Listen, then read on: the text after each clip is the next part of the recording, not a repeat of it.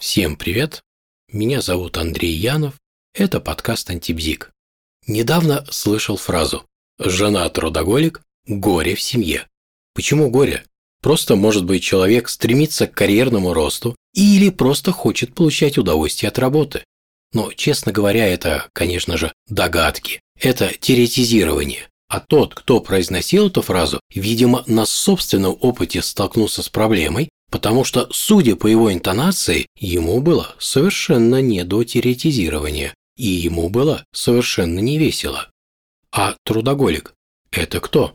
Когда обычный человек, не посвященный в тонкости трудоголизма, слышит это слово, он рисует в голове следующую картину. Трудоголик уходит рано на работу, там он пашет в поте лица, а затем поздно приходит домой. Он трудолюбив, старателен и прекрасно разбирается в своем деле. Его основная черта – способность долго работать, причем намного дольше среднестатистического человека. Но это очень поверхностный и неполный портрет трудоголика.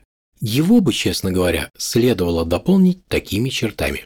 Истинный трудоголик буквально охвачен одним видом деятельности, и ему крайне сложно переключиться на какую-то иную работу. Ему также сложно кому-то отдать или поручить часть своей работы. Кроме работы в его жизни ничего иного нет. Проблемы в отношениях, в семье и с друзьями. На первый взгляд может, кстати, показаться, что это логично, ведь если человек постоянно только и делает, что работает, то как следствие этого и будут сложности в близких отношениях. Но это неверный вывод. И почему, вы поймете потом.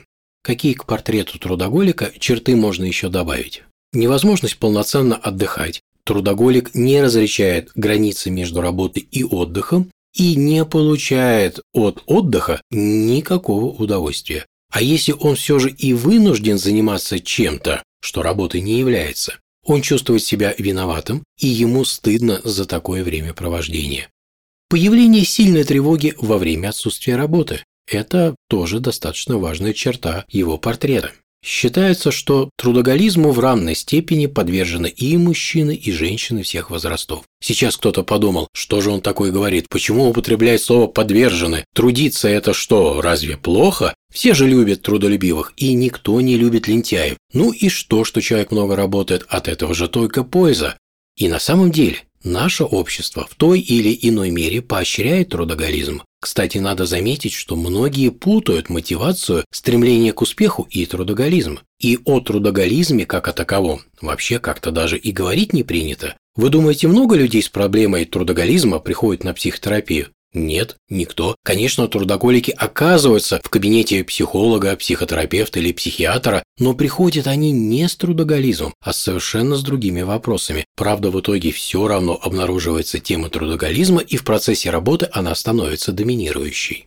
А так ли уж трудоголики любят работать? Первое, что приходит в голову, что, конечно, они любят, раз так много работают. Но вот если их спросить и постараться получить не дежурный, а искренний ответ, то выясняется, что достаточно большая часть трудоголиков свою работу не любит. Нет, не все, конечно, но все же очень и очень многие. Но тогда возникает вопрос, а что же они тогда постоянно работают? Вот многим алкоголикам вкус водки тоже не нравится. А ведь пьют и пьют много. Вообще сравнение не праздное. Не так уж и много отличий между трудоголизмом и алкоголизмом. И, кстати, схожее устройство слов нам на этот факт недвусмысленно намекает. Как говорил Бернард Шоу, алкоголь – это анестезия, позволяющая перенести операцию под названием «жизнь». И на самом деле, с одной стороны, алкоголь – это быстрый способ получить удовольствие, а с другой – алкоголь на время позволяет отключиться от реальности, может быть, и трудоголизм выполняет те же функции. Но ведь пить-то можно не более бокала вина в неделю, и это же тогда уж точно не алкоголизм. Многие французы вот пьют вообще каждый день, и что? Алкоголиками их назвать нельзя. Да, можно пить, зная меру, и это не будет алкоголизмом. Но главное отличие алкоголика от человека, который употребляет спиртное, пусть даже и часто его употребляет, в том, что алкоголик не может не пить. Вот Американская психологическая ассоциация определяет трудоголизм на основе сочетания трех признаков. Первый признак – внутреннее чувство принуждения к работе. Второй признак – постоянные мысли о работе во внерабочее время. И третий признак – работа сверх установленной нормы в ущерб другим сферам жизни. Алкоголик тоже ощущает власть алкоголя над собой. Он зависим. А зависимость – это когда мое поведение определяется не мной. Алкоголь принуждает его пить, и у него постоянные мысли о бутылке. И пьет он точно сверх нормы и точно, если так можно сказать, в ущерб другим сферам своей жизни. И чем же это от трудоголизма отличается? Ведь для трудоголика работа не просто способ получения удовольствия или способ заработка денег. Для трудоголика работа является навязчивой идеей. Вот в чем проблема. Но вот в международной классификации болезней, по крайней мере в десятом издании, нет такого диагноза, как трудоголизм.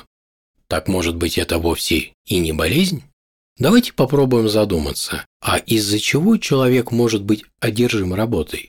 Как уже говорилось, трудоголизм похож на алкоголизм. Это способ уйти от решения проблем с собой или с другими людьми. Это также способ избежать осознания чего-либо. Плюс к этому может примешиваться гордыня, это высокая планка, соперничество. К тому же в этот коктейль нередко добавляется и зависимость от мнения окружающих. Ведь положительную оценку надо заслужить, а заслужить ее рабочими успехами и карьерным ростом представляется хорошим способом. И вот давайте теперь посмотрим на озвученный список. Уход от решения проблем, гордыня, зависимость от мнения окружающих. Тут что-то есть про душевное здоровье? И да, не будем забывать, что трудоголик одержим навязчивыми мыслями о работе. Вот и ответ на вопрос, болезнь это или нет. И, конечно, встает вопрос, а почему бы вместо того, чтобы бежать от решения проблем, вот взять их просто и решить? А вот не так-то все просто.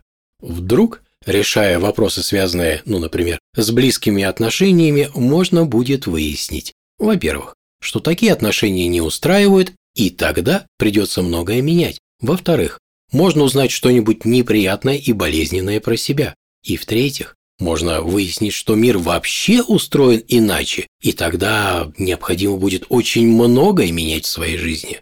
Вот поэтому многие, конечно, неосознанно, выбирают стратегию побега от реальности. И еще немаловажный вопрос.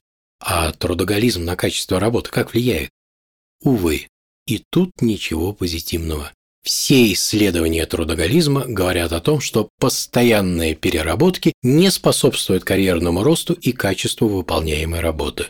Трудоголизм может приносить свои плоды на старте. Тогда на самом деле может казаться, когда еще много энергии, что это хорошая стратегия.